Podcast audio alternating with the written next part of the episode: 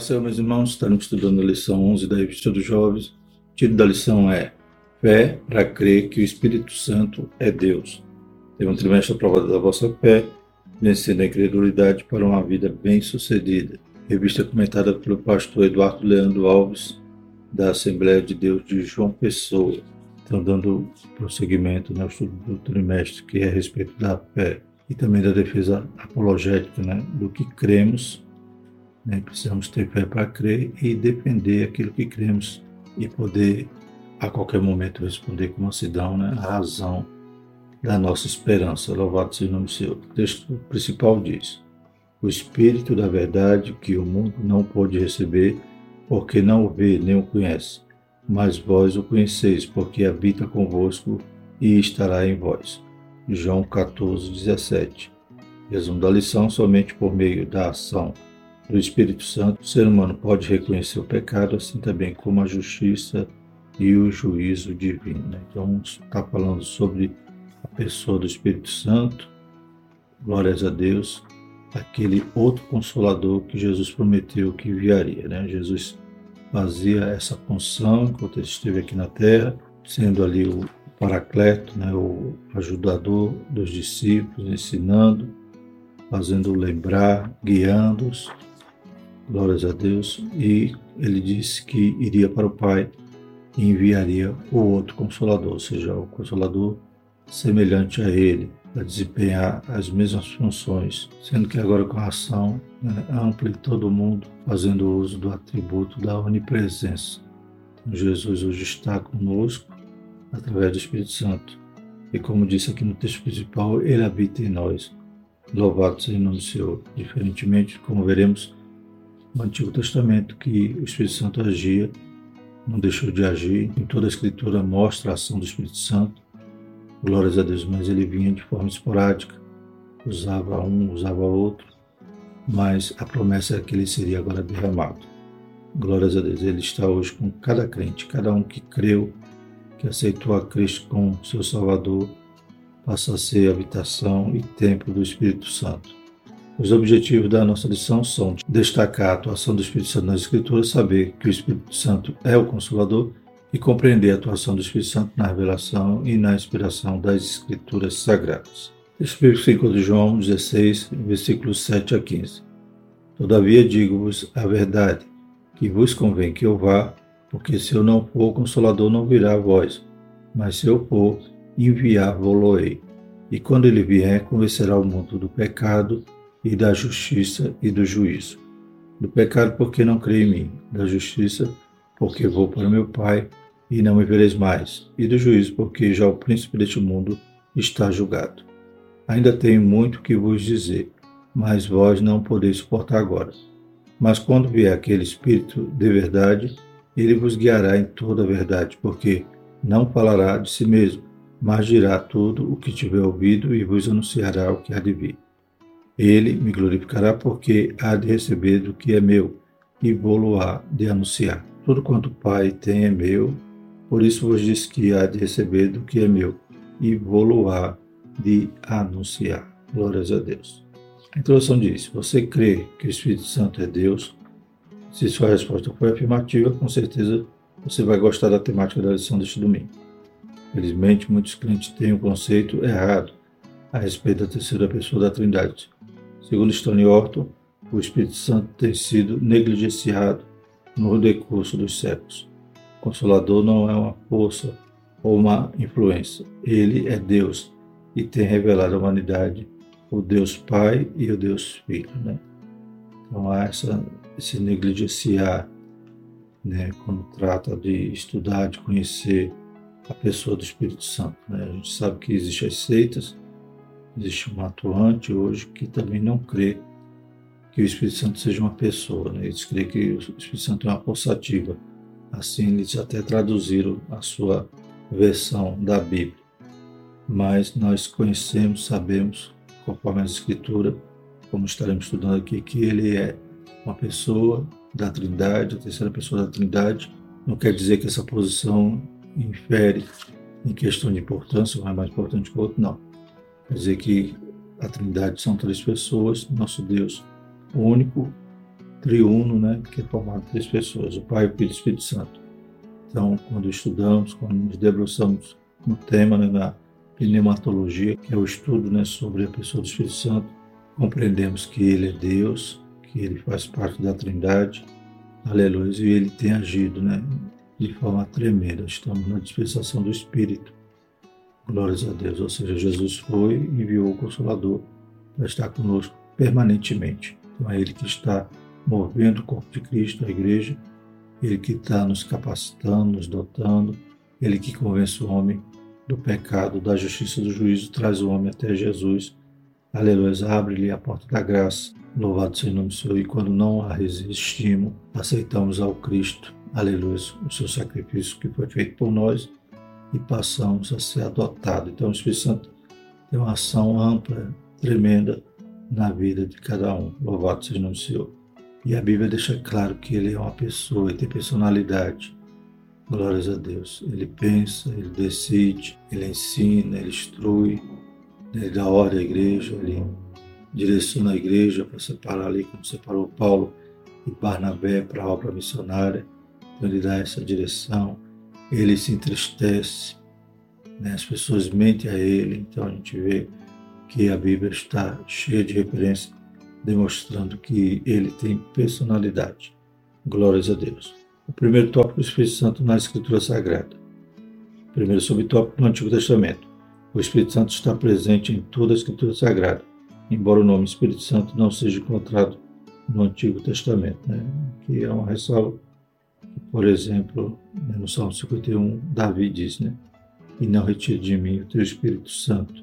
Então, encontramos a palavra, né, o nome Espírito Santo, também no Antigo Testamento. Só que é mais né, referenciado com outros termos, como veremos aqui.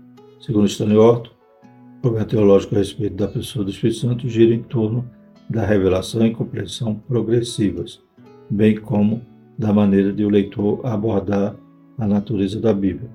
Mesmo que a doutrina do Espírito Santo não esteja plenamente revelada no Antigo Testamento, tal fato não altera a existência e obra dele, né? não está plenamente já que a revelação é progressiva, né? Deus vai ensinando, vai instruindo, se revelando, se apresentando ao povo de maneira gradual, mas a gente vê o Espírito Santo no Antigo Testamento, sua ação desde a criação. Né?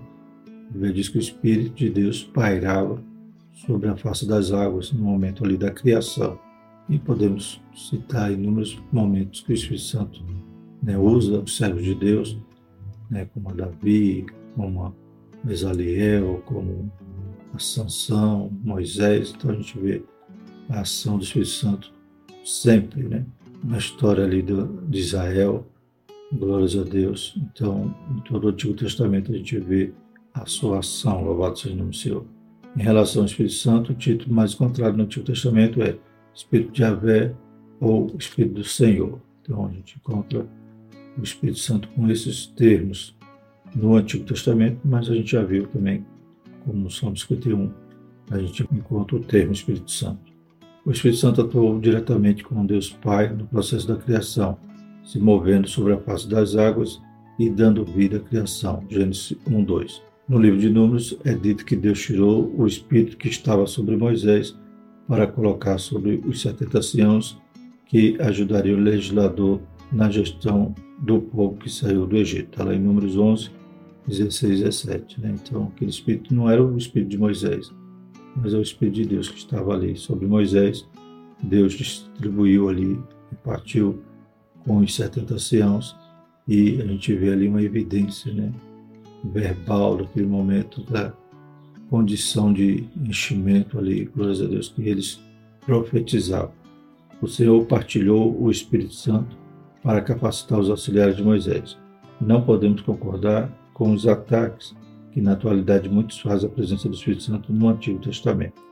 Alguns críticos vão tentar diminuir né, essa evidência, essa ação do Espírito Santo no Antigo Testamento, mas é só ler a Bíblia de forma cuidadosa que a gente percebe, aleluia, o Espírito Santo sempre agindo em prol né, do plano de Deus, em prol do povo de Deus. Glórias a Deus. E o segundo subtópico no Novo Testamento. Ele é apresentado como aquele que encheu a João Batista desde o ventre sua mãe, está em Lucas 1,5. Também fez Zacarias, seu pai, profetizar, Lucas 1, 67. Em Atos, depois da ascensão de Jesus, vemos ele agindo ao longo de todo o livro. Ele inspirou Paulo, Pedro, Tiago, João e Judas a escrever as cartas para as igrejas do primeiro século. E na atualidade, ele habita no coração daqueles que creem em Jesus e os capacita a serem testemunha de Cristo. Somos templo do Espírito Santo, 1 Coríntios 6, 19. Né? Então, o Novo Testamento está a revelação completa, né? E o Espírito Santo, desde o nascimento de João Batista, também a concepção do Senhor Jesus, aleluia. Toda a vida de Jesus foi pautada pela direção, pelo poder do Espírito Santo, glórias a Deus, desde a concepção, depois do batismo e durante toda a sua trajetória ele operava pelo poder do Espírito Santo. Quando ele vai para o Pai, então a promessa se cumpre em Atos dos Apóstolos e como alguns estudiosos né, dizem que Atos dos Apóstolos poderia ser chamado de Atos do Espírito Santo, porque ele está atuando ali, dando continuidade à obra que Jesus iniciou até hoje e hoje ele habita conosco permanentemente, conforme a promessa que Jesus fez. E como o Pai, o Filho e o Espírito Santo são, aleluia, a gente tem então o cuidado, o consolo, né, direção do Pai e do Filho e do Espírito Santo através dele. Glórias a Deus. E o terceiro subtópico, o Espírito Santo e Jesus. Jesus, Filho de Deus, foi gerado no ventre de Maria pela ação direta do Espírito Santo, lá em Mateus 1,18. Ele veio sobre Maria quando ela concebeu, Lucas 1,35.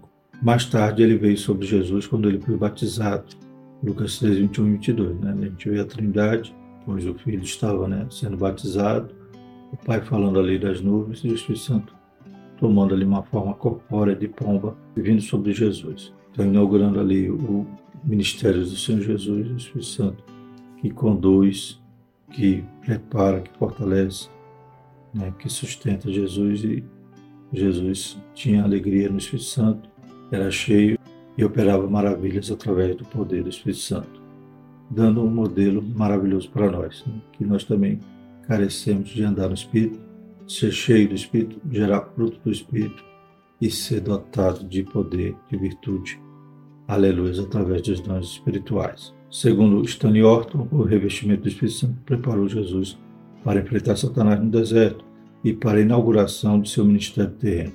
Sem a morte, a ressurreição e a ascensão de Jesus, a promessa do derramamento do Espírito Santo não seria cumprida. Né? O próprio Jesus disse: Todavia digo-vos a verdade, que vos convém que eu vá, porque se eu não for, o Consolador não virá a vós, mas se eu for, enviar-vos-ei. Louvado seja o nome do Senhor Jesus, cumpriu a promessa e Ele está conosco. Né? Os sensacionistas que querem diminuir a ação do Espírito Santo nos dias de hoje, no tocante aos dons espirituais, ou seja, limitando né, a atuação do Espírito Santo só durante ali a igreja de Atos.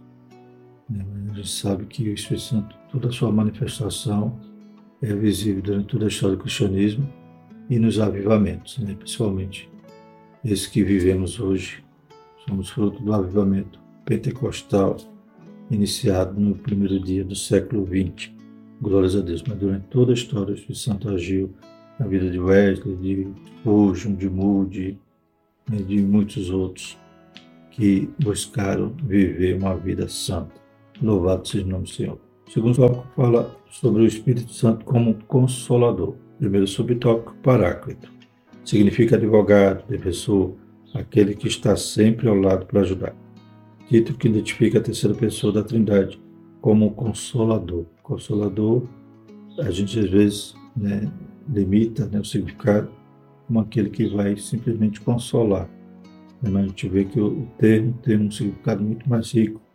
Né, advogado, defensor, então aquele que está do lado, ajudando, né, conduzindo. Glórias a Deus. Jesus foi o ajudador que esteve ao lado dos seus discípulos durante seu ministério na terra. Ele ensinou-lhes os segredos do reino de Deus e os ajudou. Então, tudo isso que Jesus fazia já era a função do paráclito, ou seja, do ajudador, do advogado, do consolador. Mas ele iria e não ia nos deixar órfãos e enviar o consolador. Entretanto, o ministério terreno de Jesus findaria ele não estaria mais corporalmente com os apóstolos. Então Jesus prometeu mandar um outro consolador que iria fazer por ele o que Cristo havia feito até aquele momento. Né? Então, a presença de Jesus hoje é através do Espírito Santo. Aleluia. Ele prometeu estar conosco até a consumação do século. E esse Espírito da verdade, como diz aqui no nosso texto principal, né? que o mundo não pode conhecer, porque não vê e nem o conhece. Mas vós o conheceis, porque habita convosco e estará em vós. Então, ele habita, está conosco e nós temos o privilégio de, através da revelação da palavra, conhecê-lo. Conhecê-lo, aleluia, cada dia mais e experimentar a sua maravilhosa presença. E é o segundo subtópico, a presença permanente de Cristo. Jesus tinha que concluir seu ministério para que pudesse estar presente com os seus discípulos por meio do Espírito, que guia o ser humano a toda a verdade a respeito de Cristo. Né? Então, mesmo Jesus não ensinando tudo, como ele disse, né? que havia muitas coisas que ele iria ainda dizer, mas que os cristãos ali ainda não, não suportariam, né? como diz o versículo 12 da nossa leitura, ainda tem muito que vos dizer, mas vós não o podeis suportar agora. Mas quando vier aquele Espírito de verdade, ele vos guiará em toda a verdade, porque não falará de si mesmo, mas dirá tudo o que tiver ouvido e vos anunciará o que há de vir. Glórias a Deus. Então o Espírito Santo iria, aleluia, conduzir né, os discípulos à verdade e inspirou também né, os apóstolos para escreverem, os escritores ali do Novo Testamento, para escreverem as cartas, né, os evangelhos, glórias a Deus, e até mesmo o Apocalipse, a revelação das coisas que ainda hão de vir, glórias a Deus. E o terceiro subtópico, batalha na vida cristã. Enfrentamos três inimigos, o mundo, a carne e o diabo. Mas o Espírito Santo está conosco, nos dando coragem, forças para lutar e vencer esses inimigos. Sem a sua ação, não teríamos condições para encarar tão ferozes inimigos que a todo momento querem nos destruir. O Espírito Santo ajuda o crente a mortificar os seus desejos carnais. Gálatas 5, 16 a 18. Né? Então, como é precioso sermos morados, sermos do Espírito Santo, andarmos no Espírito. Ele é que mortifica né, nossa natureza atômica, Ele que nos dá vida, Ele que nos permite não termos mais nenhuma coordenação, como diz Romano 8, né? portanto, nenhuma coordenação há para aqueles que estão em Cristo Jesus, que não andam mais segundo a carne, mas segundo o Espírito. Ele que nos enche, aleluia, que nos permite gerar o fruto do Espírito. Então, sem Ele, não somos nada. É, voltamos a ser caco no meio de caco. Mas com Ele somos vasos de barro com o conteúdo precioso, maior que está em nós do que o que está no mundo. Se ouvirmos a sua voz, aleluia, se atentarmos para os seus conselhos, andamos de forma, aleluia, vitoriosa, pois vencemos o pecado, aleluia, vencemos a carne, vencemos o mundo, vencemos o diabo. Né? A batalha pode ser vencida desde que o Espírito Santo esteja na frente, né? nos conduzindo, e nos santificando. Glórias a Deus. Então precisamos ouvi-lo, não entristecer, não extingui-lo, mas sim obedecer. Glórias a Deus. E o terceiro tópico é o Espírito Santo na revelação e nas inspirações da Escritura. Então a gente tem visto as ações diretas, né? mas como já falamos, o Espírito Santo é uma pessoa, né? Então faltou um pouco, né? Alguns professores até no YouTube têm citado faltou um pouco mais na lição, né, enfatizar essa questão. Trago como forma de subsídio né, esse livro Conhecendo as Doutrinas Bíblicas de Maia Perman, né, de forma sucinta aqui na página 281, falando sobre o Espírito Santo, que diz o seguinte: o Espírito de Deus. O Espírito é o executivo da divindade, operando tanto na esfera física quanto na moral. Por intermédio do Espírito, Deus criou e preserva o universo. Por meio do Espírito, poder de Deus, Lucas 11, 20, Deus opera na esfera espiritual, convertendo os pecadores, santificando e sustentando os crentes. O Espírito Santo é divino no sentido absoluto? Sim. Prova-se sua divindade pelo seguinte fato: aplica-se a ele atributo divino. Ele é eterno, onipresente, onipotente e onisciente. Hebreus 9,14, Salmos 139, 7 a 10, Lucas 1,35, 1 Coríntios 2, 10 e 11. Atribui-se a ele obras divinas, como, por exemplo, criação, regeneração, ressurreição. Gênesis 1, 2, Jó 33, 4, João 3, 5 a 8 e Romanos 8, 11. Classifica o Espírito Santo junto com o Pai e o Filho. Está em 1 Coríntios 12, 4 a 6, 2 Coríntios 13, 14, Mateus 28, 19 e Apocalipse 1, 4. Então, essa referência nós pode examinar falando sobre esses atributos.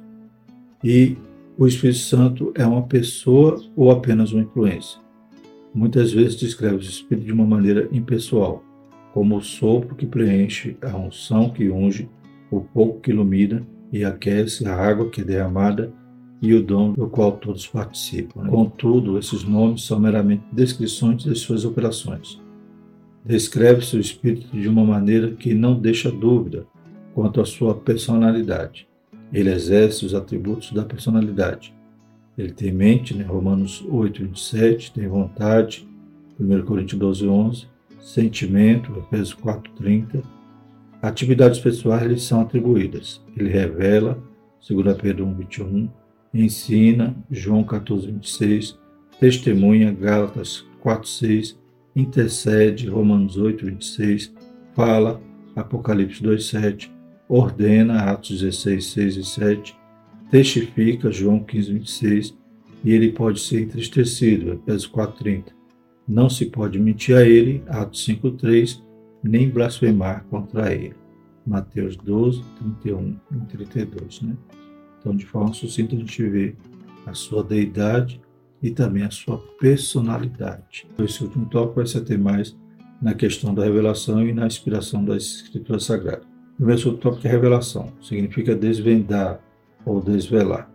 É Deus revelando ao homem algo que, sem intervenção divina, ele jamais teria conhecimento. Deus nos revela a sua vontade mediante a sua palavra que foi inspirada pelo Espírito Santo. Né? Então Deus se comunicando conosco. Ele vai usar quem? Os homens. Né? As pessoas criticam dizendo, ah, esse livro foi escrito por homem. É que sim. Deus ele utiliza-se dos escritores humanos para transmitir a sua palavra. E, aleluia, o agente disso é o Espírito Santo, que inspirou os autores sagrados. Também é ele que dá entendimento ao homem a respeito da Escritura. O eunuco etíope precisou de Filipe para compreender o texto sagrado, Atos 8, 26 e 40. Né? Muitos de nós, antes de sermos crentes, também a tinha essa mesma dificuldade, não entendia nada. Então, o Espírito Santo também nos ajuda a interpretar. Sem o Espírito Santo, não conseguiríamos entender a revelação do Pai para a humanidade. Segundo o subtópico, inspiração. Foi o agir de Deus sobre os autores bíblicos. Estes compuseram e registraram sem erro a revelação divina aos homens então Deus usou homens de várias posições sociais, várias culturas, vários lugares, várias épocas, e cuidou que fosse escrito exatamente o que Deus queria revelar-nos. Aleluia. Então, é uma inspiração verbal e plenária da palavra.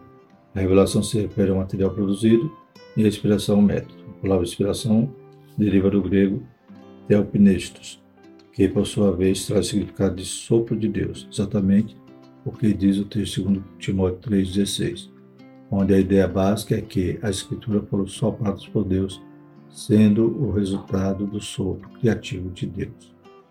Glórias a Deus. Não foi um ditado, mas foi, aleluia, a inspiração que produziu exatamente o que Deus queria que fosse registrado. Terceiro subtópico, o agir do Espírito. Sem a ação do Espírito é impossível haver uma espiritualidade saudável. É Ele que nos leva a orar, jejuar, ler a Escritura. Sem Ele também não há o novo nascimento. Em termos gerais, o Espírito Santo nos ajuda em nossas fraquezas. Né? Ele nos pega pela mão, nos convence. Aleluia. Nós nos rendemos a Ele, não resistimos à graça, aceitamos como nosso Senhor e Salvador. E dali para frente é Ele que está nos conduzindo. Glórias a Deus.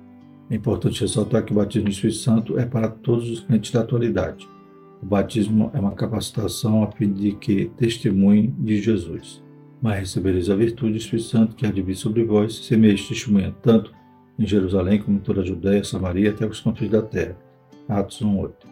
Esse revestimento de poder que recebemos pela misericórdia divina é acompanhado por falar em outras línguas, a glossolalia, como ocorreu no dia de Pentecostes. Os discípulos estavam no cenáculo quando tiveram a experiência de falar em outras línguas. Atos 2.4. Essa mesma experiência ocorreu em Atos 10.46, quando Pedro se encontrava na casa de Cornélio e ali anunciava o Evangelho. Também aconteceu em Atos 19.6, quando Paulo orou por um grupo de pessoas em Éfeso. O revestimento de poder pelo falar em outras línguas, glossolalia, é para os crentes de todos os tempos, até a segunda vinda de Cristo. Né? Então, se nós enfatizamos a ação do Espírito Santo, aleluia, cremos que estamos na dispensação dele, que ele dá continuidade ao ministério de Jesus através do corpo de Cristo. Vamos pensar que tudo isso que começou se acabou no início da era primitiva da igreja, né? ou quando o cano foi concluído. Não. Essa ação é contínua, pois o Senhor nos prometeu né, ele de forma permanente. Glórias a Deus. Não viria, executaria sua obra e iria embora. Né? Deu continuidade nas nossas vidas. Sem a ação dele, sem o agir do Espírito Santo, não somos nada.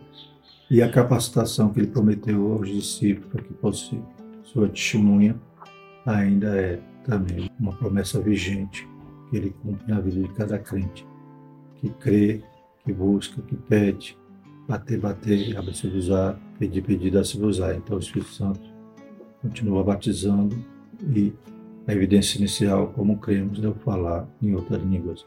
Né? Não há confusão. Né? Como saber se alguém foi batizado? Pela evidência inicial, física, né? falar em outras línguas.